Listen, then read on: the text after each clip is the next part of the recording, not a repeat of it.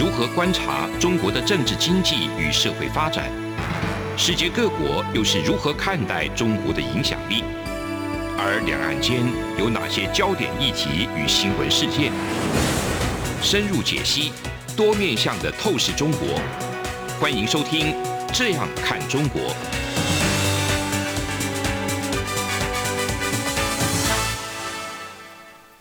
各位听众您好，我是主持人蔡明芳。您现在收听的是中央广播电台的《这样看中国》节目，参与方时间。那我们今天呢，要来跟各位听众朋友呢分享的主题呢，依然是有关于中国近期这个房地产一些限电，以及它相关的一些监理政策呢，那可能对于未来房地产债务的一些影响。我想从这个中国房地产爆发危机以来呢，其实已经有非常多的。国内外的媒体呢，都非常关心到底中国的房地产问题会不会破灭？我想在这个中国房地产的一个议题上面，其实现在大家会对中国会比较关心。呃，有一个非常重要的一个原因，就是因为中国目前他们在自己国家里面对于这个相关的一些产业的管制，其实是越来越严的。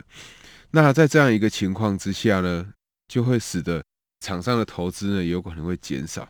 那因为呃，我想过去中国的房地产呢，他们占整个中国的国内生产毛，也就是我们常讲的这个 GDP 呢，大概有三成。如果一个国家它某一个产业占了这个 GDP 占了三成之多，其实我想就会让人家会非常关注说，一旦这个产业有任何风吹草动的话，它其实都会使得这个国家的 GDP 会有很大的这个变化。那我们可以来看一下哦，整个房地产如果它占中国的生产毛额可以高达到三成，那也代表中国的这个房地产所带动的就业，这个对就业市场的影响也是非常大。那我们如果再细想，这些房地产会带动就业，它也就会带动。呃，民间的这个消费，它会带动了这个就业。一旦现在房地产的一个比较大规模的公司，它出了问题的时候，它就会让人家联想到，它是不是会对于现在的一些这个呃实体经济会带来影响？那我想，中国政府从去年他就颁布了这个对于房地产的这一些开发商，他们如果要再继续 refinance，也就是说。要再融资的话，它会有三个条件，三个红线，我们简称的这个三个红线。这三个红线其实它最主要的目的是要去 monitor 这一些监看这一些房地产开发商他们的这个整个营运，他们是不是正常，他们是不是具有偿债的能力。因为呃很重要一点，如果这些房地产厂商他已经没有偿债的能力，你再继续借钱给他，你只是会让这个债倒得更多。换句话说，对一家已经对一个没有偿债能力、没有还债能力的人来讲，你借他一千万了，你如果要再继续再借他一千万，他可能到时候会倒账的时候变成倒两千万。当然，如果你借他一千万，等到你检视他的财务条件，那时间到了，你觉得说，诶，那你已经不具偿债能力，已经没有还款的能力，所以我就不能再借你钱。那你被他倒的账，顶多也就倒一千万。所以在这样一个情况之下，我们看到中国像恒大集团，现在大家最关注的，大家就发现说，他在中国所有的这个所谓的财务条件的监理上面，他三条是全部违反的。但是呢，根据这个台湾自由时报报道，有非常高的这个比例，六成的这个房企呢，他们其实都有踩到其中一条这个监理的标准。但是他如果踩到一条，那有没有可能踩到第二条，或甚至三条都全部违反呢？这个就要看中国整体的经济状况。这个恒大，它现在。第一个，我们来看哈，影响这个恒大它到底会不会违约因素，除了恒大自己的经营状况以外，还有一个就是整个中国房地产的一个状况哈。呃，我们前面的几集的节目之中，其实有跟各位听众朋友提过，消费者会有预期的心理。一旦我看到房地产市场的开发商他们出现一些这个营运危机的时候，在这样的情况之下，很多的消费者有可能会想要等待。等待什么呢？等待这个中国的房价呢可以掉下来，那它就可以捡便宜。但是如果这样的一个等待时间一旦拉久的时候，其实它就会让许多的房地产的业者，它的营运资金呢，它就会出现这个周转不灵的一个问题。为什么？因为我本来预期这个消费者固定每个月会有多少组的这个消费者会来看我的房子，他们会下定金，我应该会有多少的收入。那如果大家对于经济前景未来的这个预期不明的话，它就会使得大家下定金的意愿会减少。时间就会拖长，那在这样一个情况之下，自然就会使得这一些房地产业者呢，他们周转不灵的几率会提高，所以房地产业者出现违约的几率会再更高。那一旦有一家、有两家慢慢倒闭的时候，它就会变成什么？它就会使得其他没有还债能力的房地产厂商，他们可能也会跟着，就是让它倒闭。那截至目前为止，我们看到恒大的这个所衍生的中国房地产的问题，都还只是在开发商他可能没有偿债的能力，或者是说他在营运面已经出了一些问题，所以他没有办法继续还款，都仅止于开发自己本身的问题，所以这是属于供给面的问题。那供给面的问题，当然，呃，一旦这个房市泡沫破灭，那会使得很多的厂商倒闭，他们的房子被拍卖，房价当然会有下跌的可能。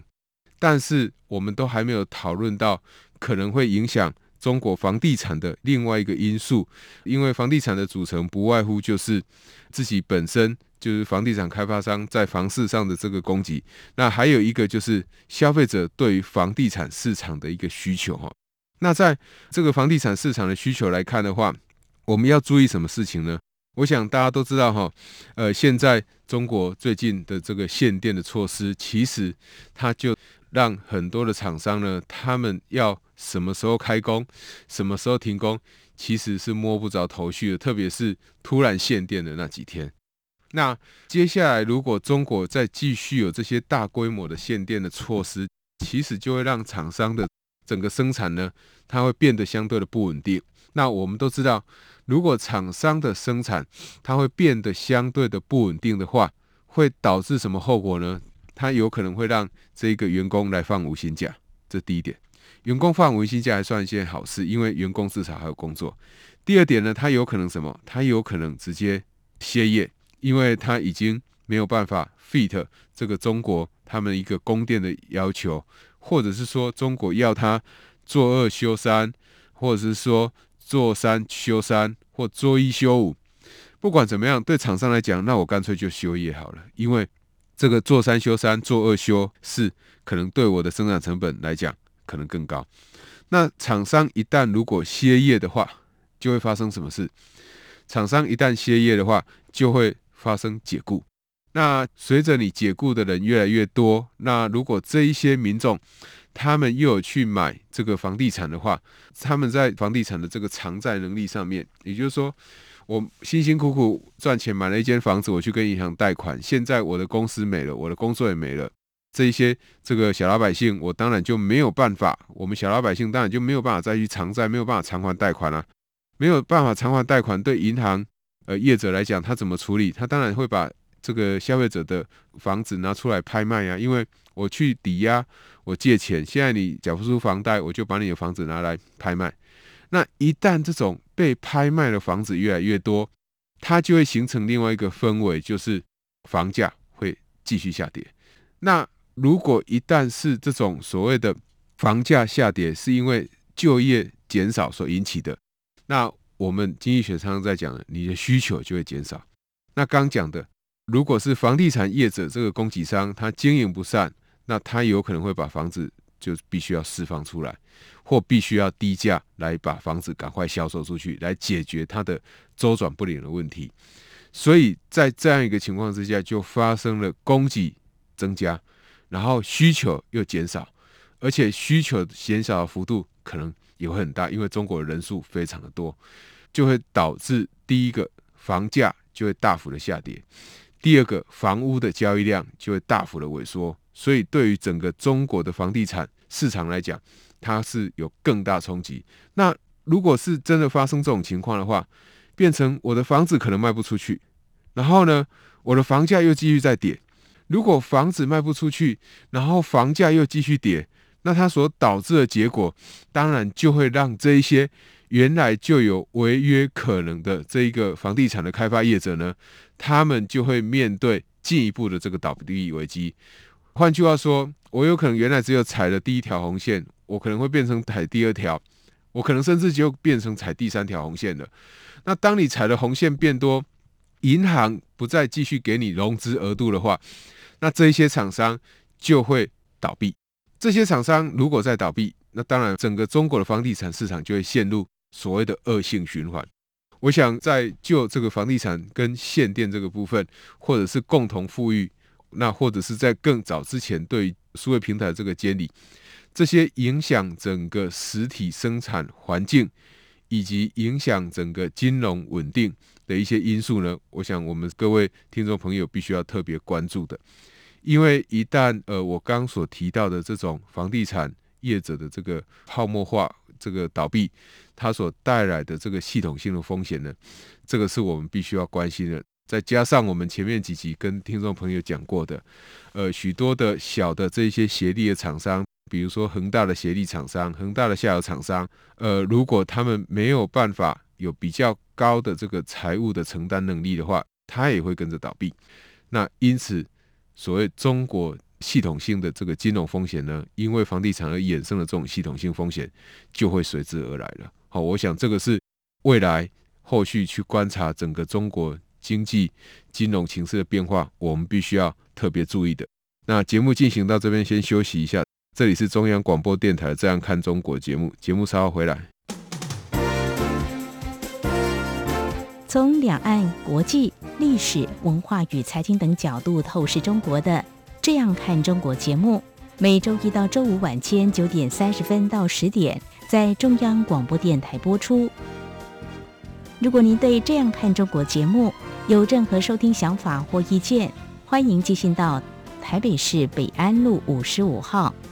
也可以透过电子邮件的方式，节目有两个信箱：二零二零 at rti 点 org 点 tw，或是二零二零零二零三 news at gmail.com。再次谢谢听众朋友们的收听与支持，请持续锁定每周一到周五晚间九点三十分到十点播出的《这样看中国》节目。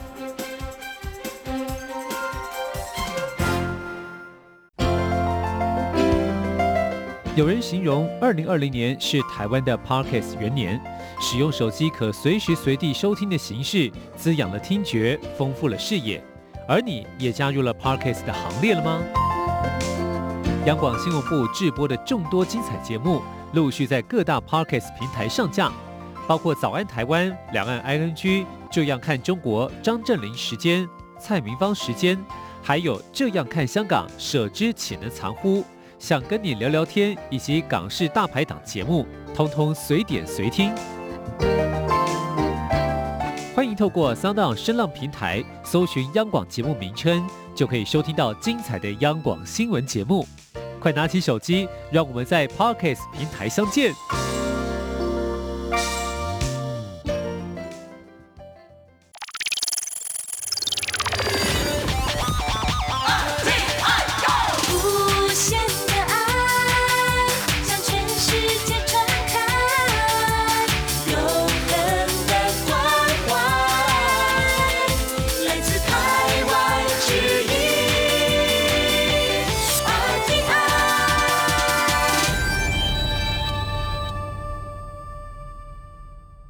各位听众您好，我是主持人蔡明芳。你现在收听的是中央广播电台的《这样看中国》节目，蔡明芳时间。那我们继续要来探讨中国的这个房地产的问题哦。除了我刚刚跟各位听众朋友提到的，中国内部的这个房地产，可能因为它自己本身产业政策或本身政府政策的一个改变或。对这种限电的一个能源供应的稳定性有问题，导致在这个对房地产需求面，也就是消费者端的影响。另外一个就是消费者端的影响，去影响到目前中国房地产业者已经面临的这个债务危机，形成一个恶性循环的话，就会加速更多的这个业者倒闭。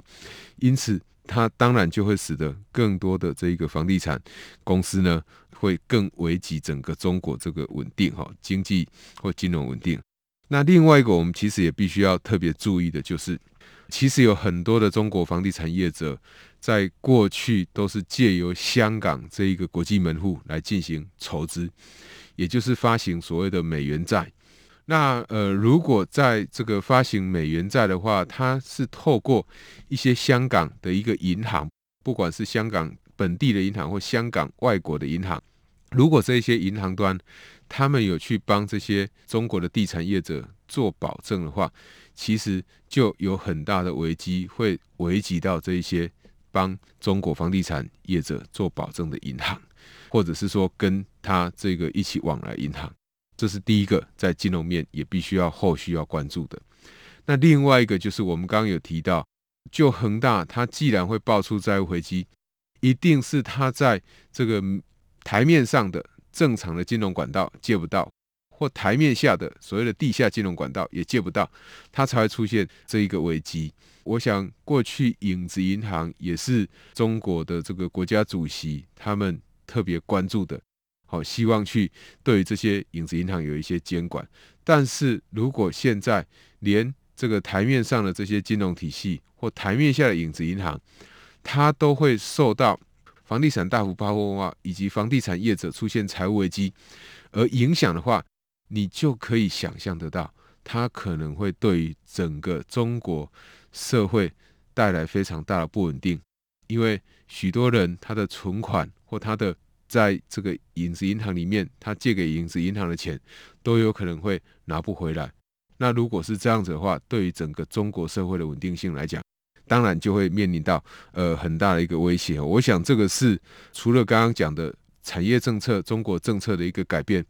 对于房地产市场的一个影响以外，还要注意到未来一年有可能对于这种金融面，甚至对香港产生的影响。那我想这个经济学人哈在前几天。他也发布了一个全球成长跟通膨的十大风险哦，主要是关注明年的一个状况。它有几点，第一个，我想大家都知道，就是美中关系的恶化有可能使得全球的这个经济会全面脱钩。好，这第一个他们担心的。第二个，我想都是在最近我们节目之中有讨论到的，就是这个货币的这个紧缩。因为物价，因为物价上涨，因为它可能衍生通货膨胀，所以导致这个 Fed 美国的联总会必须要加速升息，那使得美国的股市崩盘。那我们都知道，特别是在金融面，它很容易会受到这种消费者信心的影响。一旦消费者他的信心、他的预期改变，那通常都会对市场带来不利的影响哈。那第三点就是。刚刚在前半段节目之中，特别跟各位听众朋友分享的，中国的房地产崩盘导致经济的急剧放缓。我想，中国的房地产崩盘导致经济的急剧放缓这件事情，坦白讲，真的会产生所谓的恶性的一个循环了。这个是我们要特别注意的。第四点，当然就是美国的金融一旦紧缩的时候，那它可能会影响到新兴市场的一个复苏哈。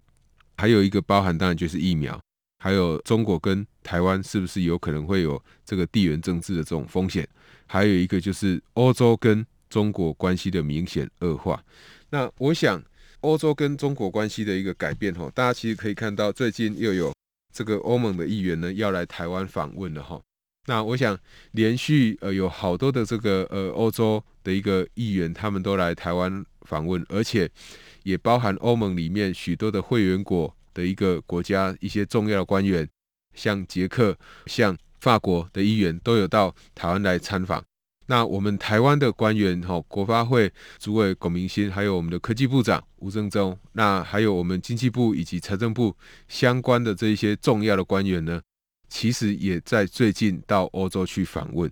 那其实我想在这一块，我们在节目之中我有提到，这个是相当不容易的。不容易的地方在哪里呢？因为过去其实欧洲它是受到中国跟中国的关系可以说是非常非常好的。那为什么呢？因为我们可以看到欧洲欧盟里面最重要的国家德国，它对于中国的依赖其实是蛮深的。最重要就是欧盟的这一个汽车的出口。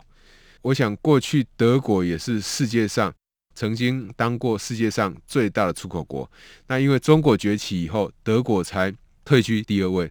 德国有那么多的这个汽车的业者，他们当然是以中国为主要的这个市场。坦白讲，除了美国非常的明确去反对这个中国继续用不公平的贸易手段来获取经济利益以外，欧洲的部分还不是那么明显。然而，我们可以看到许多欧盟的这个国家慢慢的发现，就是说，过去李克强可能每年都会固定率团到中欧或东欧的国家去访问。那为什么去访问会受到大家的欢迎呢？主要当然是中国去承诺他会对于中欧或东欧的国家带来投资。因此，你可以想象，当李克强在这个出访的时候，他一定会带着中国许多的国营企业。甚至是民营企业一起出去参访，然后就开始跟大家这个 promise 说，我要来你这里投资多少。可是不要忘了，当我来你这里投资的时候，第一个我们在签约的当下，我当然会说我要来你这里投资。但是我要来你这里投资，假设我要来投资一千亿，那一千亿你是要分几年？你是要分十年？你是要分二十年？那你在第一年要投多少？第二年要投多少？这个其实都会影响到。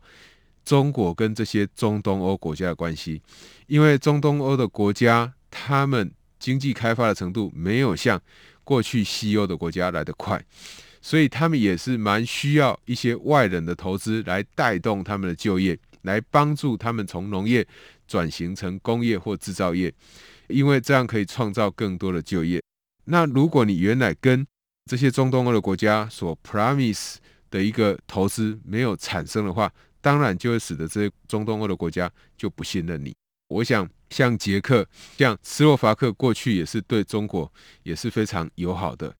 那像立陶宛这些国家，好，他们都有捐赠我们疫苗。对于整个台湾跟这个欧盟关系的一个改善来讲，或者是增进来讲，我觉得这个帮助其实是非常非常大的。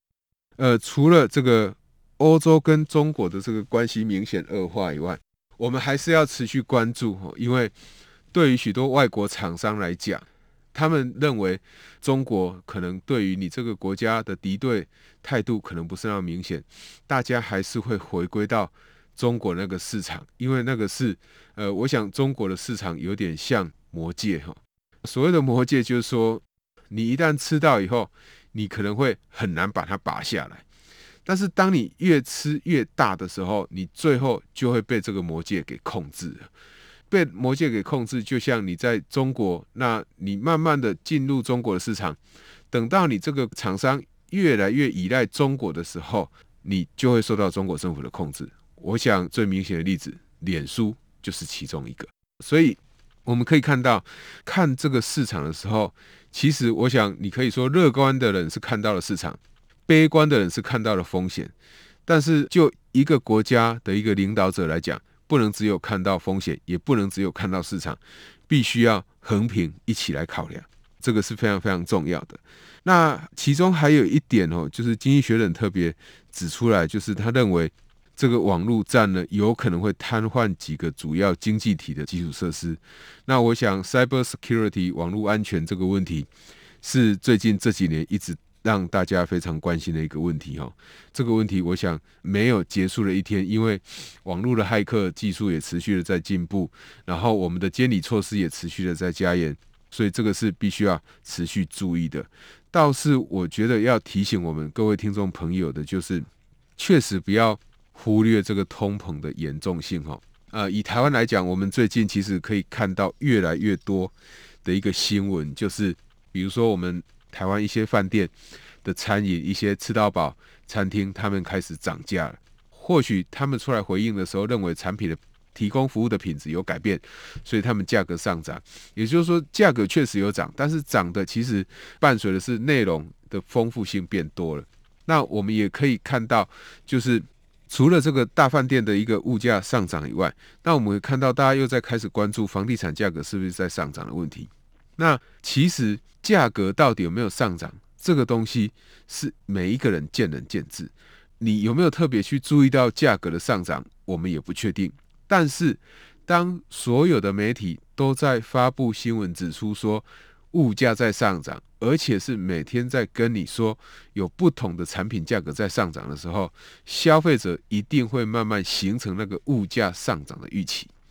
那一旦让消费者形成这种物价上涨的预期，也就是呃我们常常在讲的哈，这个现在最近有很多人在谈的所谓的消费者的自我实现，你就会让这个物价就真的上涨。那一旦物价上涨的话，对整个经济体系的伤害当然就会很大。我想这也是经济学人把它列在明年的十大风险，甚至它就已经在发生了。最主要的原因就是因为物价大幅上涨的话，那美国联储会一定会升息。那台湾的央行到目前为止，当然还是对物价上涨。都还是把它归类在是因为石油价格的上涨是短暂的现象。那坦白讲，这样的一个说法其实是很难得到多数人的认同，或者是也跟多数人在认为担心物价上涨的原因是不一样的哈。因为大家会担心物价上涨，是担心所谓输入性的通膨，担心整个全球科技的一个产业链的一个重组，然后整个生产成本它持续的增加。不管我移移到印度。我移到越南也好，我的成本都在提高。还有一个更重要，就是疫情使得所有的工厂它是开开关关、起起伏伏。如果我们在考虑最近这几天在开会的气候变迁的这个会议，在英国开的这个气候变迁的会议，我们就可以知道，当你的这个排碳的成本增加，当你被减碳的要求跟着在增加的时候，那我们的生产成本，我们就必须要把环境的污染要内部化。所以你的生产成本也会跟着提高。诸如我刚刚举到的这几个例子，各位听众朋友可以想想看，物价难道有不涨的道理吗？我想这也是许多的国家，像新加坡、像这个纽西兰，还有韩国这一些经济体，像巴西也一样，都在不断的提高它的利率升息的一个原因。那我们现在也想要加入 CPTPP，纽西兰也是里面的一个会员国。纽西兰的经济体也不大，那为什么它会升息？为什么它看到物价在上涨要升息？那纽西兰它国内它难道面对到物价上涨的压力，跟台湾比起来会有很大的不一样吗？国际大环境大家面对都是一样的，我们有很多的东西都需要依赖外国的进口，纽西兰也是。那当他会面对输入性通膨的问题，我们当然也会。以上就是今天中央广播电台的这个节目内容，谢谢您的收听。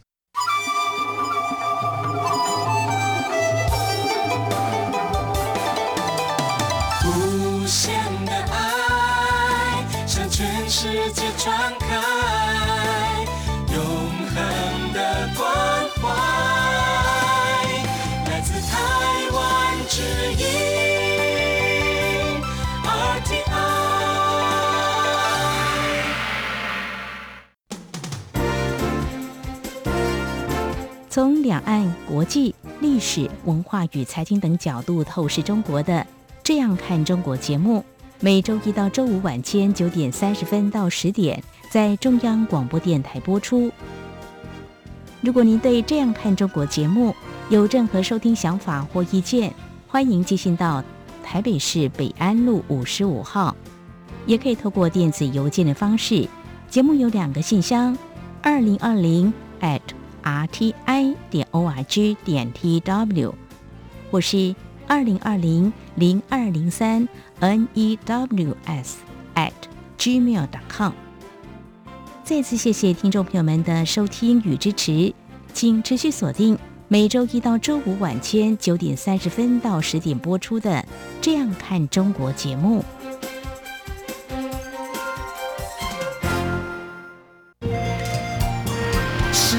光，翅膀打开了世界之窗，是阳光翅膀环绕着地球飞翔。